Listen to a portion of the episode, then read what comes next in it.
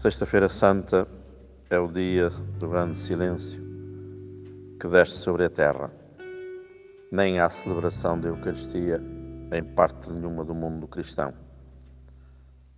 Recordando esta passagem, a descida de Jesus aos infernos para a todos redimir e salvar com a sua morte e a sua ressurreição. É o dia do silêncio, mais do que da palavra. É o dia de escutar mais do que falar. É o dia de aprender mais do que ensinar.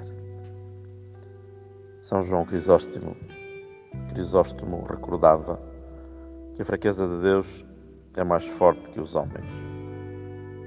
A mensagem da cruz, dizia no século IV, anunciada por homens sem cultura, teve tal poder de persuasão que senteu a todo o orbe da terra. Não o conseguiu por meio de argumentos vulgares, mas falando sobre Deus e a verdadeira religião, sobre a moral evangélica e o juízo futuro. E deste modo converteu em grandes sábios os que eram homens rudes e ignorantes.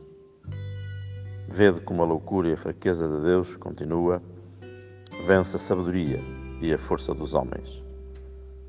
A cruz invadiu a terra inteira, conquistou todos os povos. Quando tudo se conjugava para extinguir o nome do crucificado, aconteceu o contrário. Este nome brilhou e difundiu-se cada vez mais, enquanto seus inimigos caíam e desapareciam.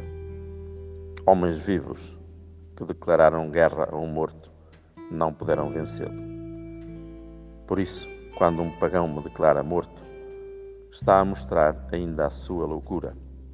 Quando me considera louco, então se torna manifesto que a minha sabedoria ultrapassa a dos sábios.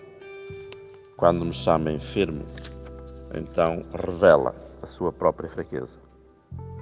Na verdade, aquilo que por graça de Deus conseguiam realizar os publicanos e os pecadores, nunca puderam sequer imaginá-los os filósofos, nem os monarcas nem todas as forças do universo.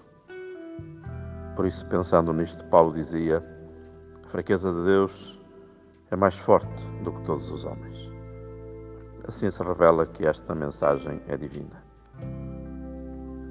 Por isso, recordamos a meditação prece de Chiara, que todos com certeza sabemos de cor e rezamos diariamente. Tenho um só esposo sobre a terra, Jesus abandonado não tenho outro Deus além dele.